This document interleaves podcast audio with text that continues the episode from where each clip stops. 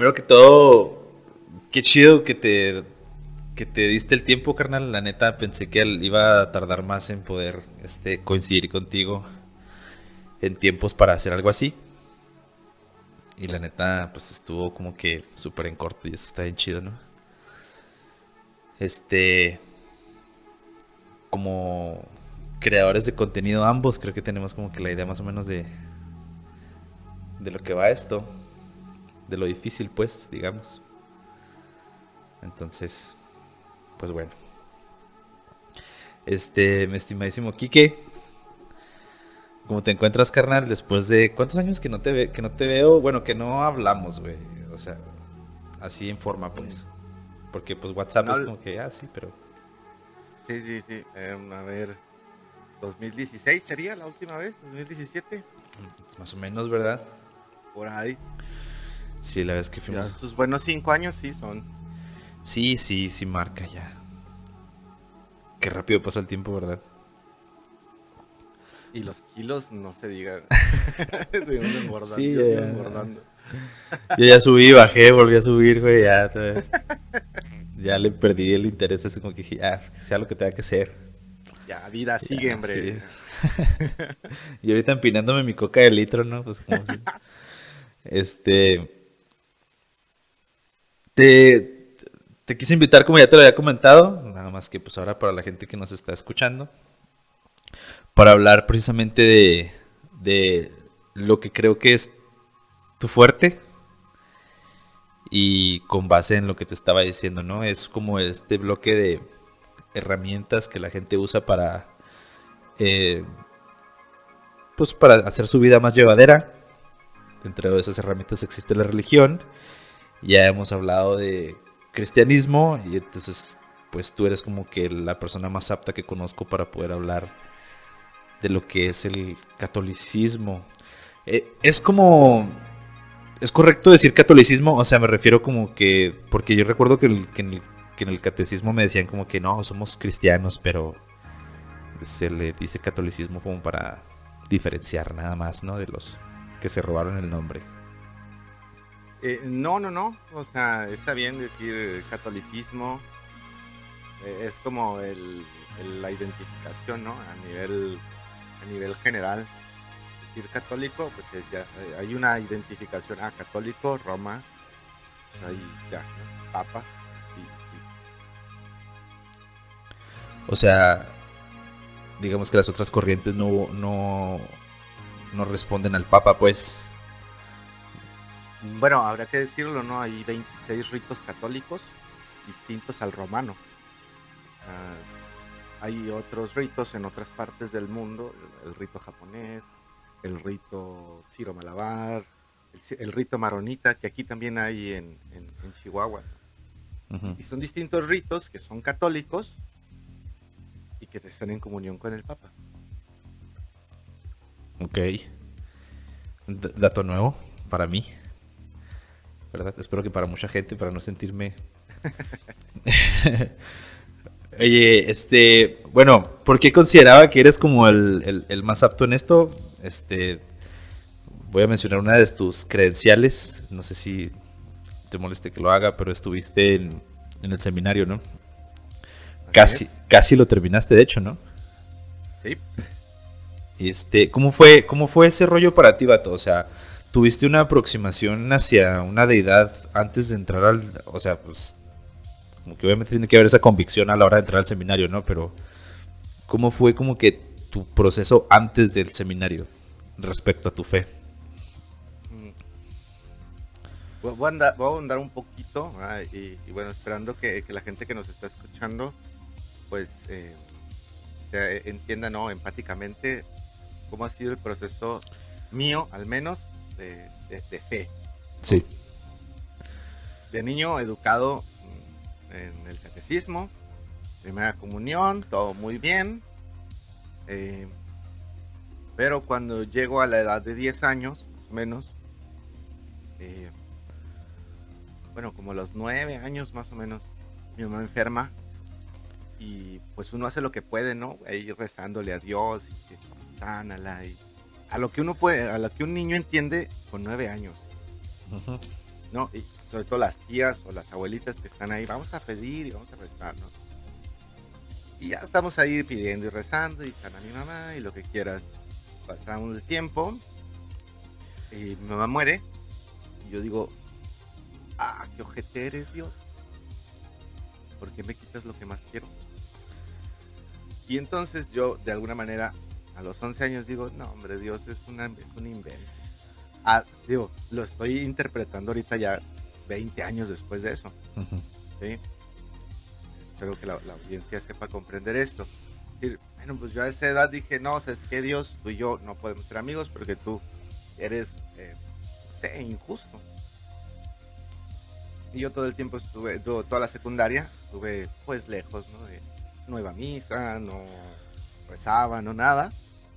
Hasta que mi papá por azares del destino, pues se encuentra, se encuentra con un sacerdote y, el sacerdote empieza como a ayudarnos mucho, ¿no? Yo no entendía por qué el vato nos ayudaba y nos quería mucho a nosotros si en la vida lo habíamos visto. Padre Alberto Santa Cruz, en, paz descanse. y, y, empieza como esa curiosidad, ¿no? ¿Por qué? ¿Por qué? ¿Qué tiene ese vato le hace amarnos a nosotros. Bueno, y así queda, ¿no? Tal de que mi papá empieza pues a acercarse más a la iglesia, porque no estaba cerca de la iglesia para nada. Y mi papá se empieza a acercar a la iglesia y pues nos quiere acercar a todos, ¿no? A todos los hijos. Mi hermano el mayor, pues sí. Y dice, no, Simón, yo sí le entro. Un rato. Y yo decía, Nel, no. Y yo me andaba en la patineta para todos lados. Y hasta que me dice mi papá, ¿sabes qué? Si no vas a la iglesia, al grupo de jóvenes, pues olvídate de salir de la patineta y de todo eso. Vale. Sí, viejo. pero el, dije, el pues típico condicionamiento, ¿no? Sí, digo, ¿qué haces con 13, 14 años? Pues, obedecer, renegar y todo, pero pues en, en los 2000 pues, si obedeces, ¿no? O sea, te cueste lo que te cueste, lo haces. O bueno, pasa así, voy al grupo de jóvenes y vi unas morras bien guapas. Perdón por lo de morras. Claro. A unas muchachas muy guapas. Y yo dije, de aquí soy, ¿no? Sí, claro, ese, es el mejor anzuelo de Dios, yo creo, vato, porque en todo, en todo Pascua juvenil, esas cosas vas y güey, o sea, hay mujeres muy atractivas en esos lugares por algún motivo, ¿no? Sí, y, fue, fue la, herramienta que Dios usó, ¿no? algo así. Total de que empiezo a ir, pues por estas motivaciones, ¿no? Yo decía, pues las muchachas están chidas, me la paso a todo dar con mi primo y con mis amigos, jugamos, reímos, de repente nos dan un temilla ahí de Dios y lo que sea, pero pues soportable. Entonces, hasta ese momento yo no, no puedo afirmar que yo tenía fe. Total de que empiezan a pasar, pasa el tiempo, se acaba el grupo de jóvenes y yo dije, ah, mm, no puede ser esto, como que tenemos que hacer algo más. Digo a mi primo, a mi amigo, oigan que vamos a armar nosotros un grupo, no sabemos cómo, pero pues vamos a hacerlo. Pedimos la iglesia y nos empezamos a juntar, temas no sabemos de dónde sacamos porque en ese entonces no existía Wikipedia ni ningún, no, no, internet era así como que súper, súper nice los que tenían internet en ese entonces. Y bueno, pues ya, ahí como pudimos lo armamos. Y lo que hacíamos era a nuestra manera, pues, hacer una oración, hacer ahí platicar con Dios, aunque era más el, por el cotorreo, ¿no? Pasan otra serie de eventos desafortunados. Eh, y otra vez se cierra el grupo, lo volvimos a abrir y ya no conozco, conozco a otro sacerdote que nos empieza a ayudar bastante. Nos empieza a ayudar y nos dice, no muchachos, miren que yo les ayudo y que no sé qué. Y él nos daba los temas, ¿no? Y, nos ayudó bastante.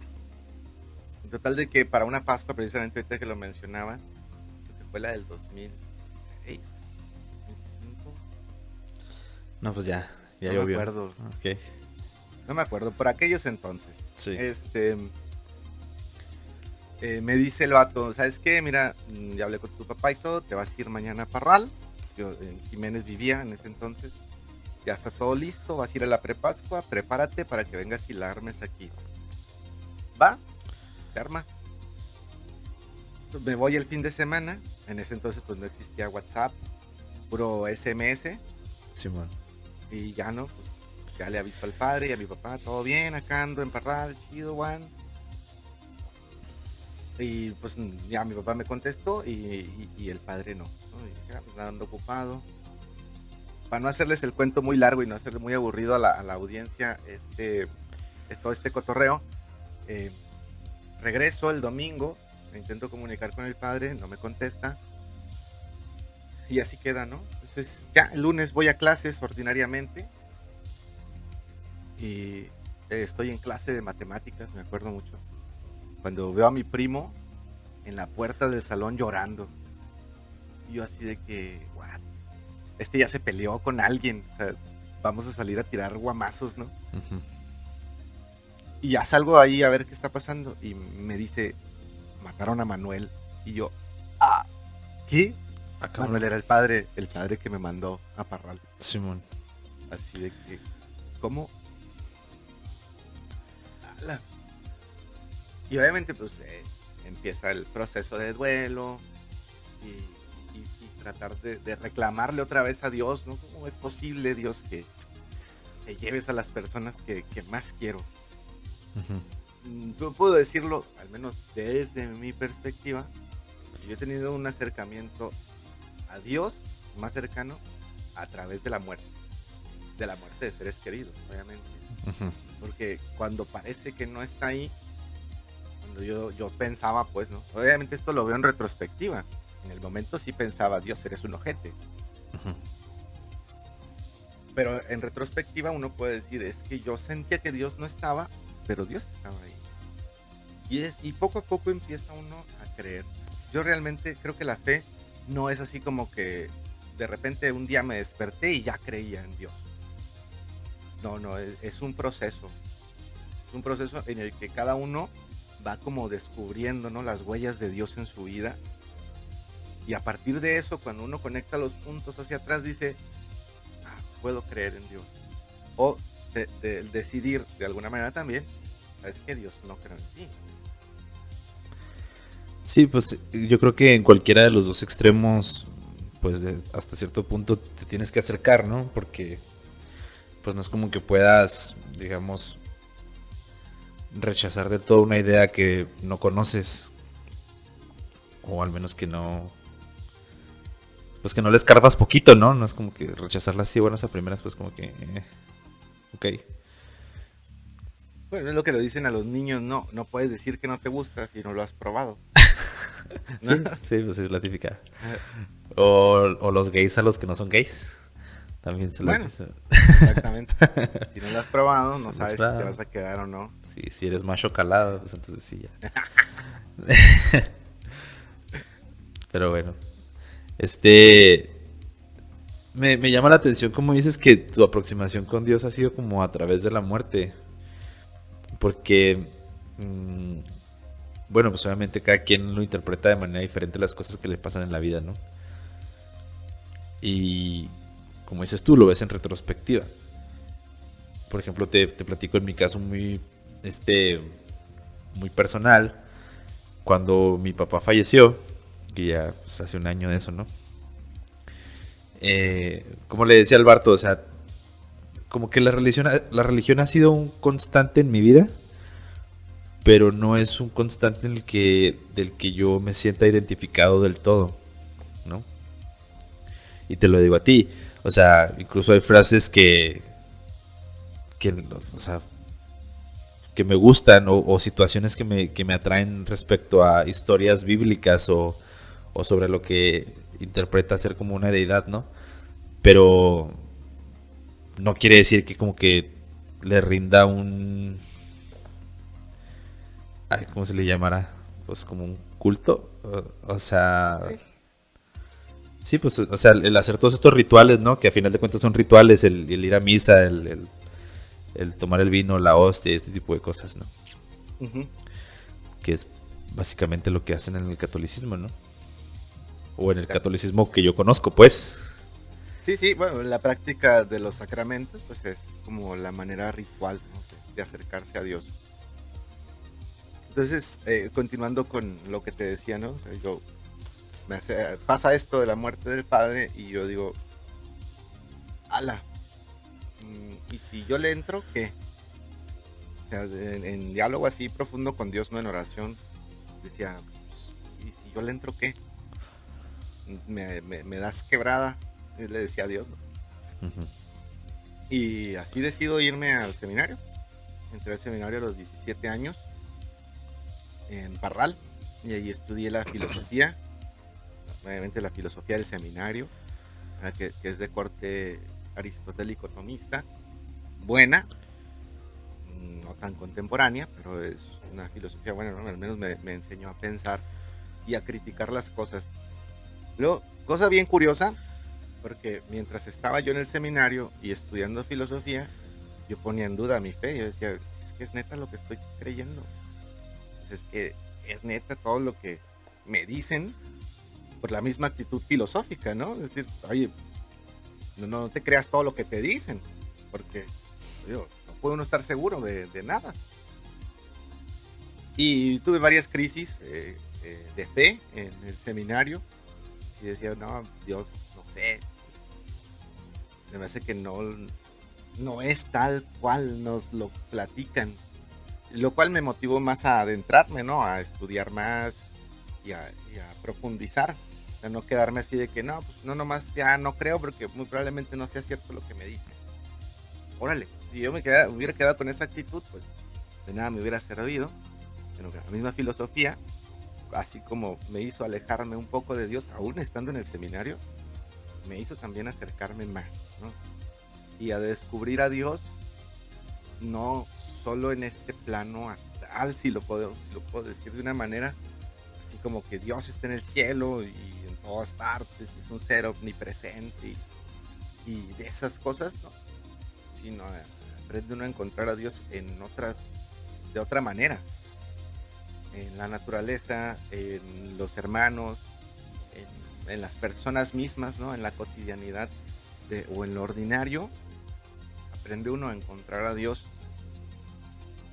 que alguien que a lo mejor no sea creyente va a decir, pues eso es tu interpretación. Y sí, es mi interpretación de las cosas, porque es lo que yo creo. Yo creo que me encuentro a Dios en las otras personas. Cuando ayudo a las personas cuando las amo sin esperar nada, cuando em, me doy cuenta, ¿no? De que sale el sol y soy capaz de respirar, que veo la perfección con todas las imperfecciones que hay en mi cuerpo. Bueno, digo, alguien tiene que estar detrás de esto. No puede ser obra del caos. Alguien más científico dirá, o de corte más eh, racional, va a decir, no, pues sí, somos obra del caos. Está bien creencia, está bien. Yo por mi parte creo, tiene que haber alguien detrás de todo.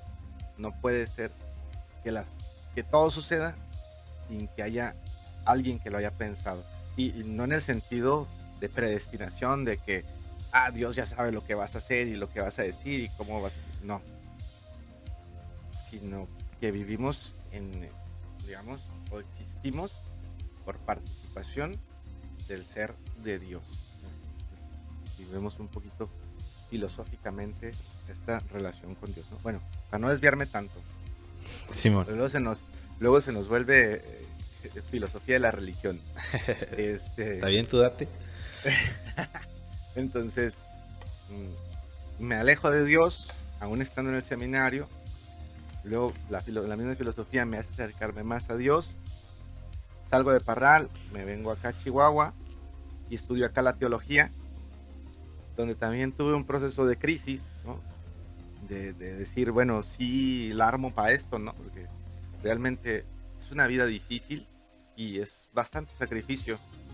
Eh, pero es un sacrificio que uno hace, mm, vaya, no por sufrir, no porque uno sea masoquista, ni, ay, sí, sufrí, ¿sabes? darse latigazos, que mm, ya los latigazos quedaron en el pasado, ¿no? Pero sí, em, es un sacrificio que uno acepta, ¿no? La obediencia, la castidad, la pobreza, son los tres votos que, digamos, se entienden, ¿no? Generalmente los consejos evangélicos. Ser pobre, ser casto y ser obediente. Bueno, no se vive mucho, es cierto, entre la curia, no se vive mucho lo de la pobreza, lo de la castidad a veces, esperemos que sí, ¿verdad? Yo confío en que la mayoría lo viva. Y lo de la obediencia, pues sí, es algo como que se vive más. Digamos, que, de las, digamos que de las tres esa es la más constante, ¿no? La obediencia, sí. Porque, bueno, castidad, bueno, sí implica bastante sacrificio. Hay quienes lo viven muy bien, excelente, qué bueno. Hay quienes les falla. Bueno, falta un poco de oración o un poco más de, convencerse. Igual, esto no es una crítica a los sacerdotes. No, no, no, mucho menos. Decir, ni, ni, darle herramienta a, los, a otras personas para decir, ¡ay, ya ven! Los sacerdotes son... Oye, déjame, te, te, interrumpo tantito ahí con eso, porque recuerdo cuando estaba tomando filosofía de la religión, mm, creo que si fue en esa materia, no me acuerdo si me lo dijiste tú, de las pocas cosas que, que recuerdo de cuando estuve en filosofía, es que mencionaban mucho el factor humano o sea, en la religión como en la política, como en cualquier otra institución este, humana, existe el factor humano, ¿no? Entonces, obviamente va a haber hasta cierto punto un grado de corrupción, obviamente va a haber hasta cierto punto un grado de, este, de deshonestidad en muchas cosas, ¿no? O de inconsistencias. Pero pues porque mientras sea dirigida por humanos y esté con humanos, pues es como que existe ese riesgo, ¿no? sí, vaya, o sea, eh, ahí las imperfecciones del ser humano, ¿no? Parte mismo de, nuestra propia naturaleza, que uno, digo, y decir naturaleza humana se me hace un poquito estirado a la palabra, pero, pero la voy a usar, ¿no? Vale. Em, porque decir, no, pues es que la corrupción es natural a lo humano, pues no, no me convence tanto. Es como el típico debate de, el hombre es bueno por naturaleza o es malo por naturaleza, ¿no? ya lo trataron Hobbes y Locke en su momento, ¿no? Ya cada uno podrá tomar su, postura. Para mí, el ser humano es bueno por naturaleza, pero la sociedad mm, pues, nos corrompe, ¿no? El sistema te corrompe. Y o te aclimatas o te, ya sabes, ya sabemos la, la otra parte, ¿no? Entonces, eh, cierto, o sea, sí, va a haber estas fallas, digámoslo así. Ah, no es justificante. Es decir, ah, pues como somos humanos, pues bueno, denle vuelo a la hilacha y al cabo somos humanos y nos equivocamos. A ver, sí, somos humanos, pero también una característica del humano es que puede mejorar, que puede ser mejor. Yo puedo ser mejor que lo que fui ayer en mi trato con los demás, con mi esposa, en mi trabajo, con incluso con la gente que me topo en la calle, ¿no? Puedo tratarlos bien como humanos, darles su dignidad, cosa que a veces por la ordinariedad o por la rutina se me olvida. Yo voy rumbo al crucero, voy, rumbo a mi trabajo y en el crucero alguien me pide dinero y prefiero no mirarlo. Y le estoy negando su dignidad, pato. Pero eso no quiere decir que yo sea una mala persona como tal, sino que es una oportunidad para que yo pueda ser mejor también. Y a la siguiente vez que me lo encuentre, pues no se trata solamente de darles eh, una ayuda, un dinero, sino perdido, lo mínimo que podemos hacer es reconocerles su dignidad de persona. Mochos, cojos, inmigrantes, del, oliendo a lo que huelan, son personas, vato. Y, en la rutina se nos olvida eso. hay una falla ahí, ¿no? hay algo, como dijera este Vallarta, por si nos escucha alguna vez, como que algo no cuadra. ¿No? Entonces, eh, sí, no, justifica, pero se entiende, ¿no? Creo que también, por ahí lo, tocaste en alguno de los otros episodios, este aspecto, ¿no? de la institución humana, las fallas posibles, pero también las mejoras posibles. No solamente reconocer, no, pues fallamos. Bueno, sí, bueno que reconocemos que fallamos. Identifica la falla para que puedas corregir. Creo que, creo que esa, esa parte que mencionas es, es, bien importante, ¿no? Porque a veces mm, tendemos a ser, eh, o a lo mejor estoy interpretando desde mi, desde mi postura, ¿no? Pero como que tendemos a ser muy fatalistas, ¿no? Y siempre el, el, como que el tratar de ir a, esa parte mala, a esa parte que, que es como que la, pues sí, ¿no? Lo, lo negativo, digamos. Y es algo bien simple como dices tú, o sea, pues sí es cierto, es, digamos, el humano falla, eso es normal, ¿no? Eso es naturaleza del humano el, equivocarse, pero pues también es naturaleza del humano el mejorar y a veces creo que esa parte se nos... Se nos, va. Ajá. va. Digo, en programación, así es, o sea, yo no, no soy experto en programación, ni mucho menos, pero sí soy ahí fan, ¿no? y, y por ahí cuando estuve haciendo mis mis pininos en desarrollo de aplicaciones. Pues escribes todo el código de la aplicación y te salta un error y a lo mejor la aplicación corre, ¿no? a lo mejor la aplicación sigue y te salta un error y pues, tú dices, ah, es un error mínimo, así que se quede. O hay veces que dice uno, es que no encuentro el error, ¿por qué no, por qué no checa, por qué no compila la, la aplicación, no encuentra el error y te pones a revisar línea por línea del código, a ver dónde puede que, que, la fallaste, ¿no? Y, y, eso mismo es lo que uno puede hacer como, como persona. Pones, haces un alto en tu vida, te pones a revisar dónde estás fallando y qué puedes hacer para cambiar eso.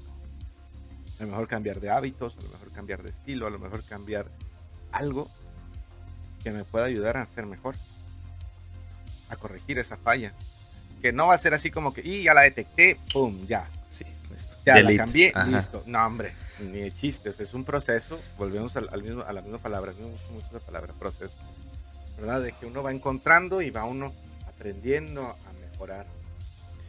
Es bien interesante esto, porque como humanos lo, lo vamos viviendo, aunque no todos como nos damos cuenta de eso, ¿no? Estamos tan, tan, metidos en la actualidad en, en las redes sociales que no nos interesa mucho lo interior, sino más bien lo exterior. ¿Cuántos likes tengo en Instagram? ¿Cuántos retweets me dieron? Sí, lo superficial, ¿no? Pues sí, pudiéramos decir, obviamente no es todo, no es el general, no es como que la mayoría, pero sí gran parte de, de, la humanidad en la actualidad, pues vive así, vive más hacia afuera que hacia adentro. también vivir hacia adentro todo el tiempo, pues no está tan chido. Eh, volvemos a los extremos, ¿no? Pero bueno, estábamos, me estabas contando la historia del sacerdote, ¿no? Ah, sí, sí, sí. Este. este. sí, sí, bueno. espérame, pero no es que me guste el chisme, pero. Sí. ¿Qué, ¿Pero qué pasó? ¿Qué? ah, cuando mataron al padre. Simón. Ah. Hay varias versiones. Yo te cuento la que yo sé. Eh, ese padre mm, llegó así, improviso, ¿no? No de improviso, ya estaba aquí, tenía roto en la diócesis de Parral. Y lo mandan a Jiménez y el vato, muy, muy persona, ¿no? O sea, muy, muy buena gente. Y se ayudaba cuanto podía. Nosotros nos hicimos, mi primo y yo nos hicimos muy amigos de él Y el vato ayudaba incluso también a, drogadictos, ¿no? O sea, los ayudaba a que empezaran como su proceso de, mm, no de sanación, sino de, ¿cómo se le dice? Desintoxicación, digamos. De desintoxicación, sí, los llevaba a centros de rehabilitación y pues los orientaba, ¿no? Ahí los ayudaba espiritualmente, incluso económicamente, ¿no? Porque les pagaba así como, pues la primera, las primeras cuotas, ¿no? Del centro o lo que fuera pues ahí tienes tú que en ese fin de semana en el que a mí me mandaron a Parral, llegaron unos drogos que él había ayudado, eh, le pidieron varo, no les dio, porque andaban alterados, y los datos se pusieron locos, lo golpearon, lo llevaron fuera de la ciudad, eh, le dejaron caer eh, sus, buenos golpecitos. Y ojo, eh, ¿cómo se dice? Advertencia. El contenido siguiente es eh, bastante explícito. Em, le dejaron caer una piedra sobre su cabeza y se la destrozaron, ¿no? Ah, no mames. así, güey. Entonces, lo hallaron hasta el día siguiente. eso, eso pasó un sábado. El, no, pasó el viernes en la noche. El sábado lo encuentran, el domingo empiezan pues ya todos los procesos, ¿no? Y hasta el lunes yo me entero. Así, o sea, si uno... Yo decía, no manches, señor, o sea, realmente, porque realmente hay pocos sacerdotes, hay pocos y los pocos que hay los matan por ser buenos. Y ahora, esa es la versión que yo sé, ¿no? A lo mejor habrá otras versiones de algunas otras cosas que dijeron o pasaron que yo no sé. Yo por lo que me enteré de eso, así, así pasaron las cosas. Bueno, pero entonces sucede todo esto que la neta está, pues está triste, ¿no? Está gacho. Y a raíz de eso entras al seminario, pero más como con una postura de, bueno, al menos así como que lo, lo entendí, eh, como de, de reto, ¿no? O sea, como que un... Eh, en parte, en parte sí, sí fue así como, va, yo, yo me rifo. Sí. Pero también en parte, eh, la experiencia de Dios, te digo, que, que, va uno clarificando y que uno no puede, al menos yo no puedo, decir, aquí, este ese punto preciso donde yo tuve fe. lo va uno descubriendo cuando uno conecta los puntos hacia atrás. Dice uno, ah, ok, así las cosas. Entonces pasaron estas cosas y yo ahí se empecé a ya sentir como que esa espina, ¿no? De Dios que llama, de Dios que ama a pesar del dolor y a pesar del sufrimiento. Y, no solamente a pesar de, sino a través de acercarme más a Dios, a decir, bueno Dios, pues ¿qué quieres de mí? ¿no? ¿Para qué te sirvo? Y a ponerme a su disposición. Y sí, eh, en parte fue así como reto, pero también en parte el dejarme llevar. Es decir, siento que Dios quiere esto para mí. Y fue dejarme llevar. Con el tiempo también uno tiene que ir eh, revisando, ¿no? O sea, porque no es nada más la formación del, seminario, no es, ah, bueno, ya entraste, ya, nomás estudiale y con eso uno tiene que ir revisando qué fallas, precisamente de lo que hablábamos ahorita, ¿no? Qué cosas uno tiene que ir corrigiendo para ser mejor persona. Entonces uno va revisando y yo veía, ¿no? Ya, en la teología, a los 6 años, yo digo, mm, creo que mejor voy a probar otras cosas antes de seguir con esto. Y me salió un año, eh, me fui a Guadalajara, así de mochilazo, ¿no? allá estuve trabajando en una escuela y luego ya me regresé. Ah, obviamente esa historia da para otro para otro rato, ¿no? Pero ahí luego la audiencia que te lo pida, si quieren más, si quieren más chismecito, pues me dicen con, ganas. Pero bueno, regreso a Chihuahua, em, continúo con mi formación y luego me mandan precisamente a un año, ¿no? de descanso porque los la formación del seminario de, la teología es cíclica. Es decir, que como son pocos los que estudian teología, se juntan a todos en un solo grupo y se les da solamente un curso. Por ejemplo, se juntan todos los de la generación de, que están en, ese año, vamos a poner el caso del 2022.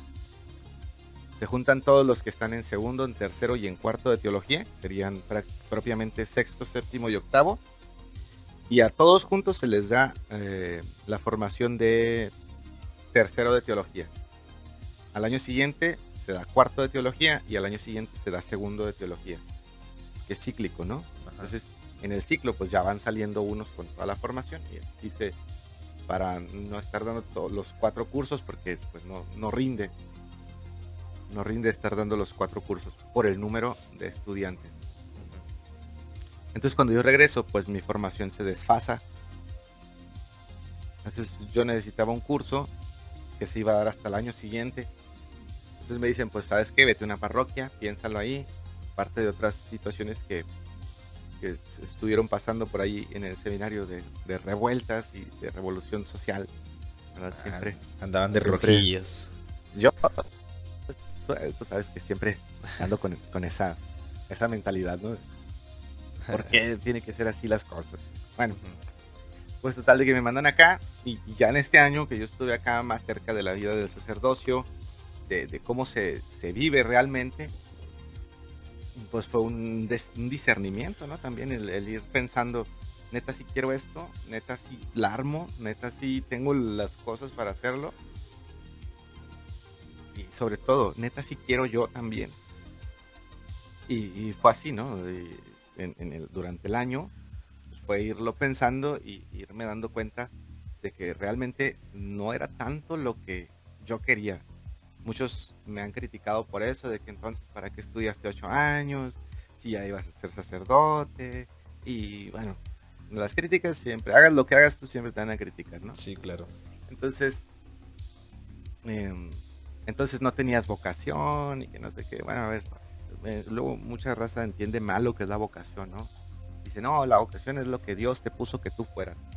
A ver, no, porque no somos títeres de Dios, sino ¿dónde queda la libertad entonces? Yo también tengo participación en el plan de Dios, ¿no? Porque así lo ha querido Dios, me ha dado libertad. Y entonces yo también le puedo proponer a Dios un plan, un proyecto y decirle, Dios, mira, pues, ¿qué te parece mejor por acá? Y, y ese era mi conflicto. Y yo le, le platicaba a mi director espiritual, así como sé que lo que yo quiero es la voluntad de Dios y no mi propia voluntad terca. Y, y me decía mi director espiritual, lo que pasa que muchas de las veces, o la mayoría de las veces, coincide lo que tú quieres con lo que Dios quiere, porque Dios quiere que tú seas feliz, vato.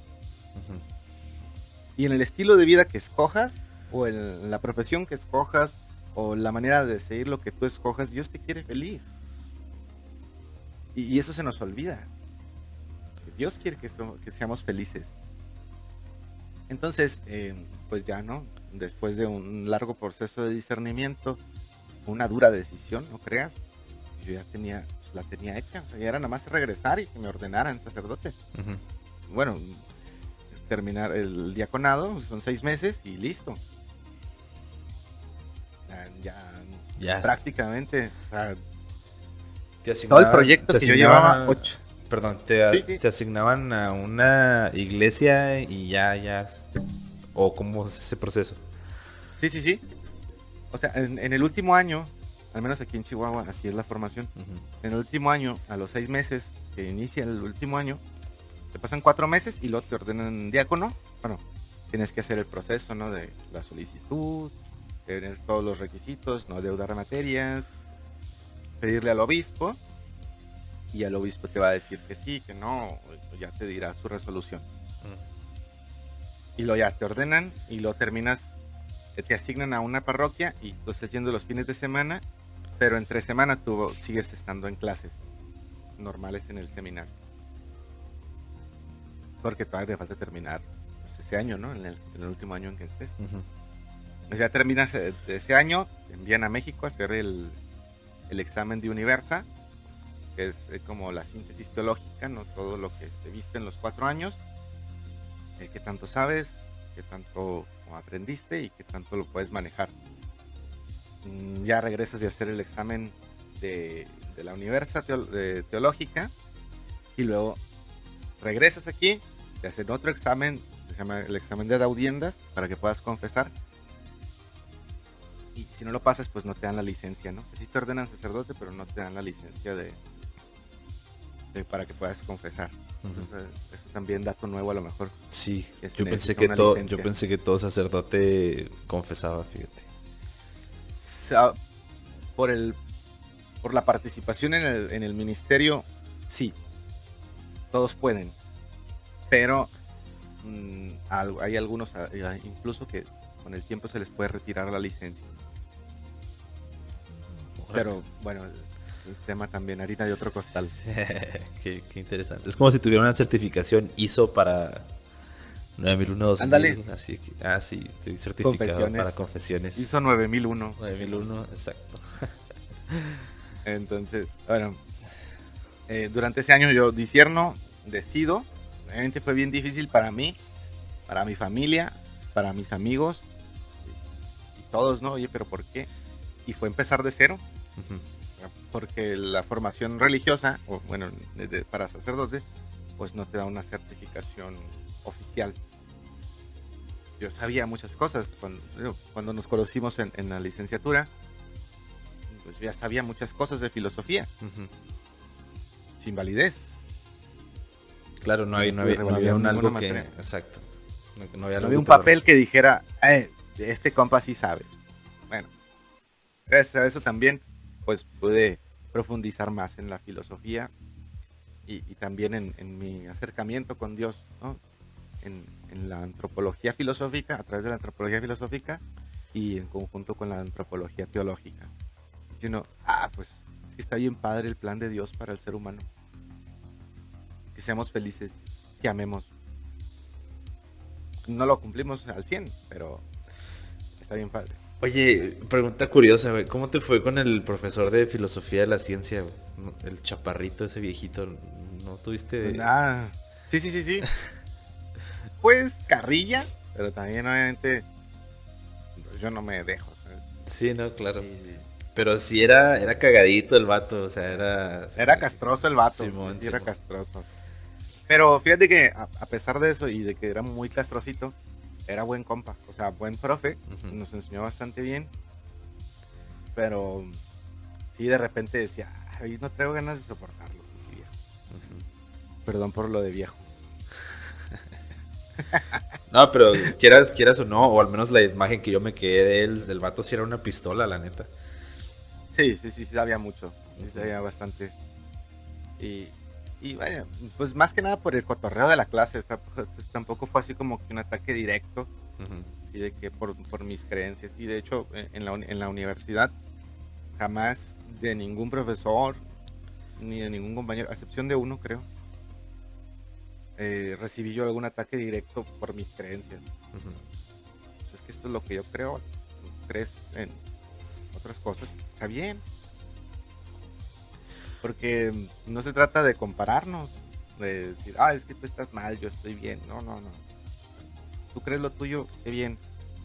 ¿Tienes razones para creer en ello? Sí, qué bueno.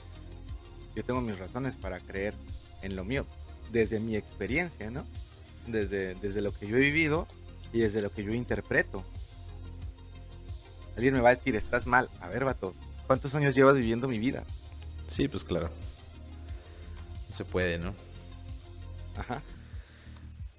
Oye, ¿y por qué crees que se deba el hecho de que no haya tantos sacerdotes? O sea, si crees tú que es como una decadencia, digamos, de, de fe últimamente en, en la humanidad? ¿O es simplemente que siempre ha sido así, pero ahora como que se nota más? Mm, a nivel global, sí existe una crisis de fe. No solamente en, en la religión católica, en- en- a nivel general de religión. que esto viene a raíz de, de por ahí del siglo XIX, finales del siglo XIX, ¿no? Con lo que Nietzsche vislumbra, ¿no? Con esta profecía filosófica, vamos a llamarla así.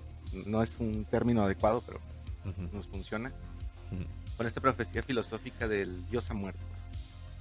Que no es una muerte literal de Dios, de que, o una muerte real de Dios, sino el concepto de Dios, Sí, digamos, Como que, tal. digamos que Dios como lo conocemos ya no es. ¿no? de, Dio- de Dios como un ser superior que existe ahí y del cual participamos nosotros, de su existencia. Muere el concepto. Y con la muerte de Dios, con la caída, después van a decirlo otros, ¿verdad? Con la caída del gran metarrelato, surgen los microrelatos. Y es algo que Nietzsche vislumbra, eh, al menos desde, desde su filosofía, pero que en, en la realidad va a, causar un gran efecto.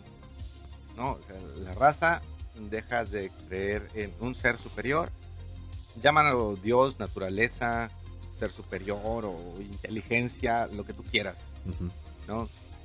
Ah, estamos hablando de nivel, eh, a nivel general. Sí existe una decadencia, pero es, eh, yo lo veo así, parte no de un ciclo, pero sí del desarrollo histórico. vamos eh, en ese rumbo. No quiere decir por eso que toda la fe esté en crisis, hay, raza que cree. los mismos, eh, la misma presencia de los sacerdotes, aquí en Chihuahua al menos es una diócesis donde se ordenan a lo mejor que tres, cuatro por año, porque sí, es complicado, es difícil, además de aprender las cuestiones humanas y decir, bueno, pues es que tú sí o tú no, sirves o no sirves y así, ¿no? Pero eh, eso es la realidad de Chihuahua. Por ejemplo, en Guadalajara se ordenan 30 sacerdotes por año. Sino, bueno, ahí hay más, ¿no?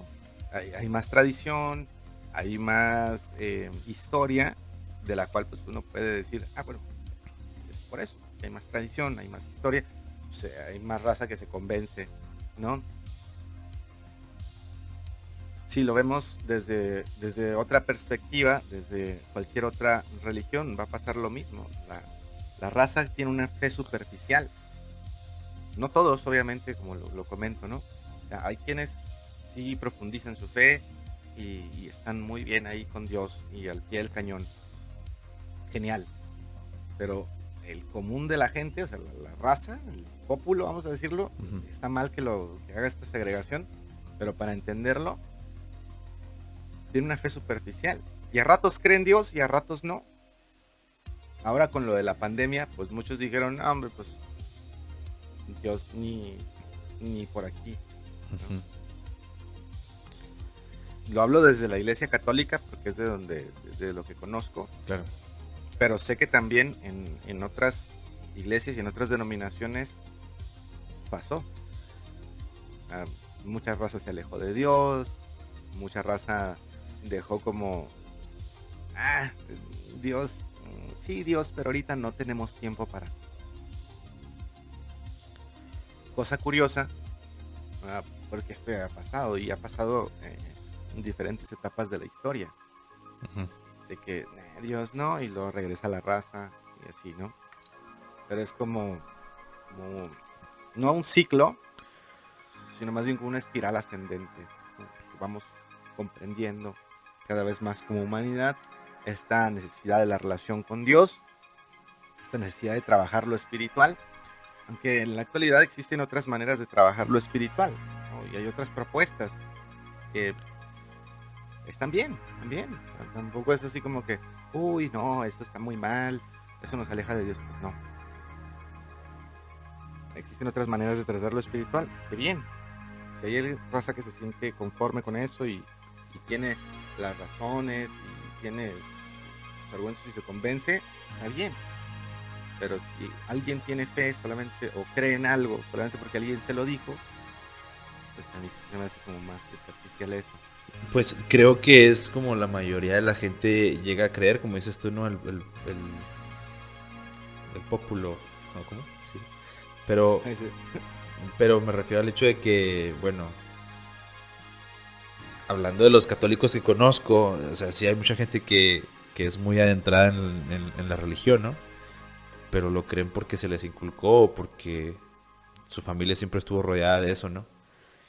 Y a veces hasta soltamos estas frases por como por programación de ah sí no pues Dios mediante o primero Dios o primero estas cosas. Pero como que en realidad no existe ese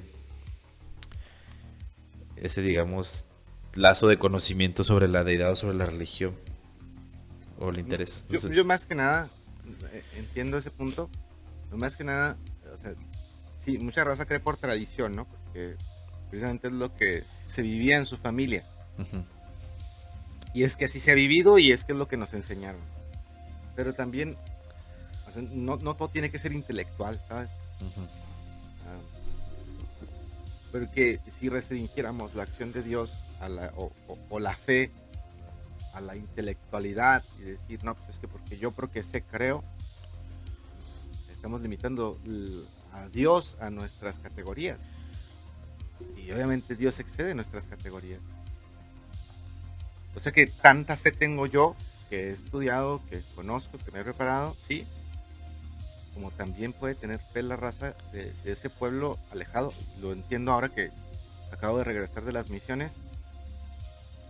En ese pueblo alejado donde el sacerdote va una vez al mes y no tienen la, capacidad o, los medios para aprender más de Dios, en esa fe sencilla y humilde, si tú lo quieres ver así, también hay validez.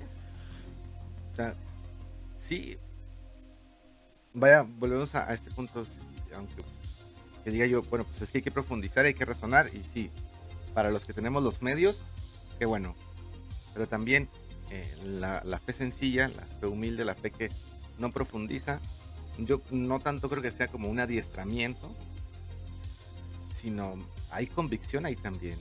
Pues es, es, es, como la más clara definición de lo que es fe, ¿no? A final de cuentas. No sé si me explico con eso. Eh, eh, el, creer sin pruebas. Sí, exacto, el, creer, el, porque el momento en el que, como decía este Miguel Flores, ¿no? En el momento en el que, que la fe necesita pruebas, ya no es fe, o sea, ya estás poniéndolo como... Ah, no me acuerdo qué fue la palabra que usó, pero es, como que, digamos, la ciencia, ¿no? O sea, como que ya, ya estás buscando esos, eso que demuestra lo que tú crees. Ya no estás teniendo fe en eso, ya estás o sea, basándolo en un... Queriendo tener una certeza. Exacto, exacto. Ya es certeza, es la, la palabra correcta, ¿no? Es como que el, creer por porque lo siento, porque me nace, porque eso es lo que me inspira, pues a final de cuentas, pues eso es la fe, ¿no? Ajá. Y, te digo, ahí esa acción de Dios, o sea, y cada uno lo va a relatar desde su propia perspectiva. Y, y, vuelvo a ese punto, ¿no? Aún en esa fe sencilla, humilde, que, que solamente se le ha enseñado lo básico, si tú quieres, no se le ha enseñado historia de la iglesia, ni las cartas de San Pablo, ni, ni los evangelios, ni, nada de eso así como que a, detalle. Aún ahí hay, hay encuentro con Dios. Hay fe, ¿no? Yo lo cuento desde mi perspectiva. Desde yo tengo las razones, yo me estoy convencido de esto, yo creo por eso. Oye, ¿no tienes todas las pruebas? No, no las tengo conozco, sé, estudio, qué bien. Pero pruebas, no hay así.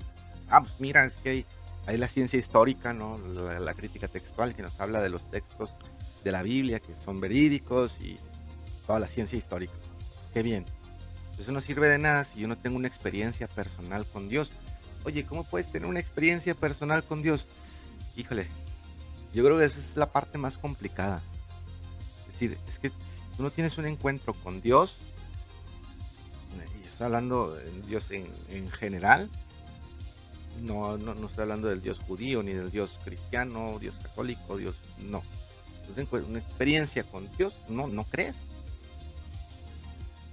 Porque no hay esa, como, no certeza, sino mm, ni seguridad, no, no es seguro como una sensación. Es como cuando, como cuando uno está enamorado, ¿verdad? De que no sabes por qué te gusta, pero te gusta y, provoca algo en ti. Y, hay reacciones fisiológicas, ¿no? Te sudan las manos, te empieza a rechinar la bisagra porque te pones nervioso. Em, o sea, hay, hay eso. Y no sabes por qué pasa. Es otra persona que está ahí sentada enfrente tomándose un café y a ti te está pasando algo. ¿Por qué pasa eso? Bueno, porque a lo mejor tú tienes esa, eh, eh, tuviste esa experiencia, ¿no? Con Dios sucede algo parecido. no sabe uno por qué, ni sabe uno cómo explicarlo, pero uno tiene esa experiencia de Dios. Y, y en ese sentido, es decir, es que si tú no te has dado la oportunidad de tener una experiencia con Dios, de la religión que seas, pues la fe es más difícil de, aceptar, ¿no? O, de decir, de aceptar, pues es que sí creo. pareciera que la fe en el siglo XXI es sinónimo de ignorancia. Sí. Sí, completamente. O sea. Ah, es que tiene fe. Ah, pues es que es una ignorante que no conoce los datos de la ciencia. A ver, espérame. O sea, es que la ciencia y la religión no se contraponen. No están en un choque constante es que una cosa dice la religión y otra cosa dice la ciencia. Pues no. ambas, digamos, perspectivas, tanto religión como ciencia, buscan entender el universo. Cómo funciona. Uno es por la fe y otro es por el método científico. Oye, ahorita que mencionabas lo de la aproximación a la a la muerte y cómo eso te llevó como acercando a Dios. Recuerdo la historia que me contaron, no sé si eran amigos tuyos también, de los, de los, este, ¿cómo se llaman? Creo que eran chavos que estaban estudiando para sacerdotes que los mataron en la sierra o algo así, ¿no? No me acuerdo si fue en la sierra. O era uno nada más. O era amigo de Daniel, no era amigo tuyo. Sí, sí, el Sammy, Samuel. Sí, fue algo así similar, ¿verdad? También de... En unas misiones de Semana Santa lo mataron. Eso también está bien fuerte porque me acuerdo que cuando platicaba con, con Daniel, eh, recuerdo que una vez me pasó la, la, homilía de lo que lo que dijo el padre en, en, esa en esa misa. Mm, no sé si lo mencioné en el, en el podcast con Barto, pero a mí me, resultó bien chocante cuando lo, cuando lo leí. Más que todo por, eh, si lo quiero asumir de esa manera, como que por mi ignorancia hacia con, hacia con las deidades y, todo esto, ¿no? Pero me refiero al hecho de que, si mal no recuerdo, dice algo así como que es que por qué la gente le reclama a Dios, ¿no? O sea, así como, como, ¿por qué le dice, es que, ¿por qué te lo llevaste? O sea, ¿por qué permitiste que pasara esto, no, Dios? Y luego el sacerdote dijo, bueno, cuando Caín mató a Abel, Dios bajó, ¿no? O, le habló, no, no, me acuerdo exactamente cuál, qué es lo que sucedió, no estaba ahí, pero le dice, le pregunta dónde está tu hermano. Y, y el Dios pregunta eso porque él sabía que el que este Abel muriera. No sé si estoy transversando los nombres otra vez, eh, ahí me corrijo. No, no, está bien, está bien, está bien. Sí, porque que el, que el que Abel muriera no era la voluntad de Dios. Fue voluntad de, de Caín. ¿Se me explico? Y eso para mí fue como que bien chocante el entender, porque es como que cuántas, cuántas cosas se le, quieres atribuir a Dios o culpar a Dios por eso, ¿sí me explico? Cuando se te olvida, se te olvida el hecho de que, como dices tú, ¿no? No es que sea un plan maestro, es que todos formamos parte de, de estas cosas. Y cuando Caín mata a Abel, Dios baja y le pregunta, ¿dónde está tu hermano? Porque él sabía que que esa no era la voluntad de Dios, ¿no? Entonces es similar, por ejemplo, a lo que pasó con, con Sammy, como, como me platicaba Daniel, que, él sentía como que este coraje de que, es que, ¿por qué, O sea, no, no entiendo, ¿no? Y, y, me recordó a eso, ahorita que mencionabas lo que pasó con tu mamá y lo que pasó con, con Manuel y pues lo que pasó en su momento con Sammy también, ¿no? Sí, sí, es eh, el atribuirle a Dios muchas cosas, ¿no? Eh, bueno, lo, podemos decir así también, ¿no? Mucha raza va a hacer esto también, o sea, decirle, es que Dios así lo quiere, es que Dios así, a ver, sí y no, o sea, no es que Dios quiera el sufrimiento humano, no es que Dios quiera el dolor, no, o sea, mm, yo lo he dicho, ¿no? a lo largo de, este diálogo que hemos, hemos entablado. Dios quiere que seamos felices. Dios ama la felicidad, Dios ama la vida. Pero en, este encuentro y en este relato que tú, que tú mencionas, esa es, esa pregunta, ¿dónde está tu hermano? Y más adelantito le dice Dios, digo, le dice Caín, ¿acaso soy yo el guardián de mi hermano? el cinismo, ¿no? La osadía, cabrón. O sea, güey, ¿cómo, ¿cómo dices eso? O sea, ¿acaso soy el guardián de mi hermano? Levinas, Emanuel Levinas, va a tratar este punto eh, bien, bien, bien cañón. Cuando nos va a decir, es que nosotros somos responsables de los otros. O sea, es que el otro es tu responsabilidad. ¿Por qué? Porque en el rostro del otro está Dios. O sea, Levinas siendo judío, perseguido por los alemanes y lo que quieras, después de, todo esto que pasa con los nazis, escribe eso, o sea, es que somos responsables los unos de los otros. Es que yo soy responsable de, mi prójimo. No puedo yo decir, no, pues, como yo soy el guardián de mi hermano. Claro que sí, vato. Es que esa es tu responsabilidad. Vuelvo al punto que, comentaba ahorita también, de, camino a mi trabajo en los cruceros, ¿no? a veces no me atrevo ni, a mirarlos. Para no darme cuenta que hay una persona ahí necesitando algo. Pues que a veces no está en mi capacidad, ¿no? O sea, simplemente a veces, para evitar la, la, como que la incomodidad que uno a veces llega a sentir de, ah, güey, o sea, no quiero, se acerca alguien a tocarte el vidrio. no quiero ah, ni siquiera dirigirte la palabra, voltearte a ver, es como... ¿Y, ¿Y qué hacemos, vato? Sí, pues lo ignoras. Le, movemos al, al, estéreo. sacas el celular. o sea, y es no reconocer la dignidad de persona del otro. Y eso es violentarlo. O sea, es, es, es bueno, más que violentarlo sería eh, el, ignorar al otro es despreciarlo al grado máximo. Pero de esto no hablan las redes sociales, y de esto no se habla en ningún otro lado más que en filosofía.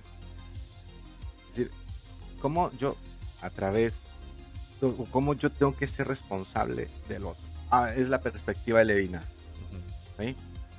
Y Levinas así lo plantea. Habrá quienes digan, no, no, no, pues es que yo no puedo ser responsable de los otros, pues cada quien su vida y cada quien su libertad. Sí. Cada quien su vida y cada quien su libertad.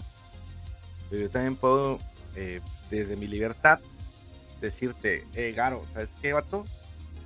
Ya deja el crico. Ya se está acabando, vato. Porque puedes decir, no, pues es tu libertad, tú sabes lo que te metes, ¿no? Ley del cadete. Cada quien sabe lo que se mete. Pues Simón. Pero y luego, eres mi compa, eres mi amigo. Y te voy a decir, vato, la estás cagando. Claro. Porque es mi responsabilidad. Y no solamente con mis amigos, porque entenderlo con los amigos pues es fácil, pero entenderlo con raza que jamás he visto en la vida, que me los topo una o dos veces en el crucero y no los vuelvo a ver, y sabe Dios qué les pase, si llegaron a su destino, si les quitaron los órganos, si los están explotando, si son esclavos en alguna fábrica, yo no sé qué les pase, vato. Y al menos reconocerles su dignidad es lo que puedo hacer. Eso, eso, está bien, eso está bien cabrón porque pues en realidad eso no cuesta nada, ¿no? O sea, es más bien como que el, el, evitarse, como que bueno, te estoy diciendo que le des una moneda a huevo, o sea, te estoy diciendo que mínimo, no, no, no. que mínimo lo reconozcas como un otro, ¿no? Como un otro, y es que a partir de ahí eh, hablar del otro pues nos va a tomar más tiempo. es que todo aquí, todo aquí el, el diálogo eh, da para mucho, ¿no? Y, igual a lo mejor si me invitas en, algún otro momento a hablar de otras cuestiones filosóficas, está muy bien. Sí. Encantado. Y por lo demás, ¿verdad? Volviendo al punto de, la fe, ¿no? Porque Dios permite las cosas. es que es también nuestra responsabilidad. Y sí, yo, creerlo cuesta. ¿no? es que Dios nos abandonaste. No, Dios no nos abandona. Dios está ahí siempre. lo que pasa es que nosotros, pues no lo vemos, porque no nos atrevemos a, darle la oportunidad a Dios. Y algo que, yo pienso, ¿verdad? Y a lo mejor pues desde mi, desde mi perspectiva, mucha raza, hablo de los que conozco, que dice, no, Dios, nada, yo y Dios, no, está bien. Parte de su proceso, ¿no? Parte del proceso de fe de cada persona. Habrá quienes digan, pues yo no, qué bien. Habrá quienes digan, pues yo sí, pero no sé, está bien. Pero mucha de la raza que no se acerca a Dios es porque tiene miedo. Yo así lo veo. Y muy mi perspectiva y desde mis categorías hablo. La raza que no se acerca a Dios tiene miedo. ¿Miedo de qué? Miedo de sentirse amado. Porque el amor transforma, O sea, el amor te cambia. Y el amor de Dios más. O sea, el decir es que yo, mira, soy una basura, yo no valgo, yo, mira todo lo que he sido. Y mucha raza por eso se aleja de Dios. Dice, no, pues es que yo cómo voy a ser, yo soy así, yo soy así.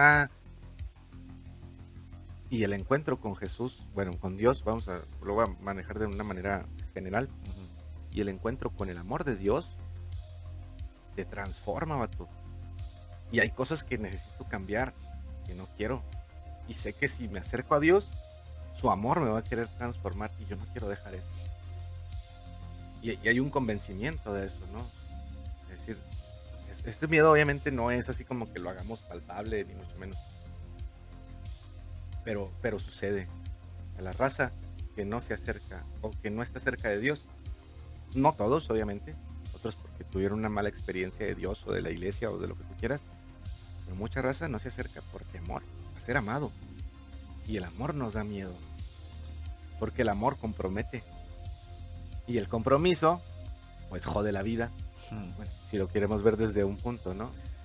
Pero más allá de joder la vida, creo que da el espacio para decir, pues creo que se puede tener fe en Dios, sentirse amado por Dios, sentir ese amor que transforma y cambiar de rumbo para ser mejores personas, no mejores que otros, para ser mejores personas la mejor, una mejor versión de ti mismo. Una mejor versión de mí. Y que 2.0. A la madre. A la madre, 2.0. Ahorita iría yo en la versión 33. ¿No? está cabrón, yo ya no sé en cuál iría, fíjate. Porque, este, como que entre más me conozco, más me doy cuenta que hay muchas cosas que todavía no. Estoy muy bugueado todavía, fíjate. Así necesito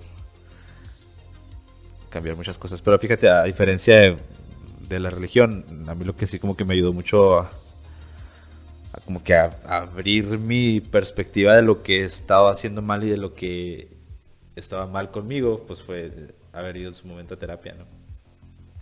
Sí, sí, o sea, yo, yo hablo de, esto desde mi desde mi propia experiencia. Ah, no, sí, claro. Es como te decía. Obviamente. De, eso se trata, de eso se trata esto, ¿no? Son como, como te decía desde el principio, las herramientas que algunos usan para hacer su vida más, este, más plena, más llevadera, ¿no? En este caso para ti funciona de esta forma.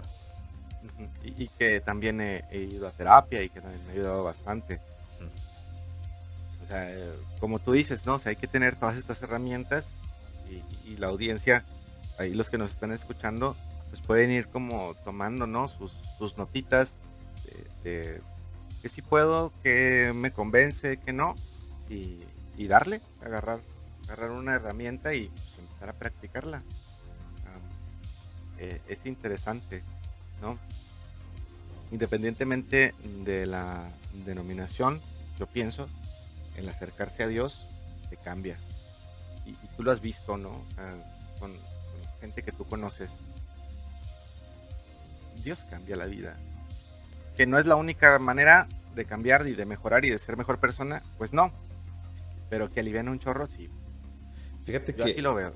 Mm, algo que sí tengo que. Eh, como admitir, digamos, de toda la gente que he visto que se acerca o que se transforma a, a una fe más fuerte, es que se notan más plenos, independientemente de lo que crean. ¿Sí me explico? Y eso se me hace chido. Está bien, por eso yo le decía, yo le decía a un compa hace poco, ¿no? Le decía, güey, le digo, para mí lo que te haga ser una mejor persona está bien, o sea, independientemente de la religión que sea. Sin embargo, creo que sí es como que algo que he notado constante en esas personas es que, pues, son más plenas. No son perfectas, no son felices todo el tiempo, ¿no? No todo es arco iris y, y florecitas, pero, pero pues, o sea, son más plenas a la hora de afrontar las adversidades, ¿no? Y está bien, está chido. Sí, sí, sí. O sea, al final de, de todo esto, pues lo que cada uno, volvemos al, al punto de la libertad, ¿no? O sea, igual cada uno es libre de, de decidir por su cuenta que si quiere y que no. Vaya, y, y- y no por eso vamos a decir, ah, estás en contra de la voluntad de Dios y la iglesia no quiere. A ver, ese, tipo de cosas ya pasaron. Sí, pues ya fue un momento en la historia, ya se superó. Tenemos otra manera de ver las cosas. Qué bien. Siempre existen los radicales, ¿no? Sí, Y pues eso es, es en todo. Como en, el- como en el Islam, por ejemplo. ve.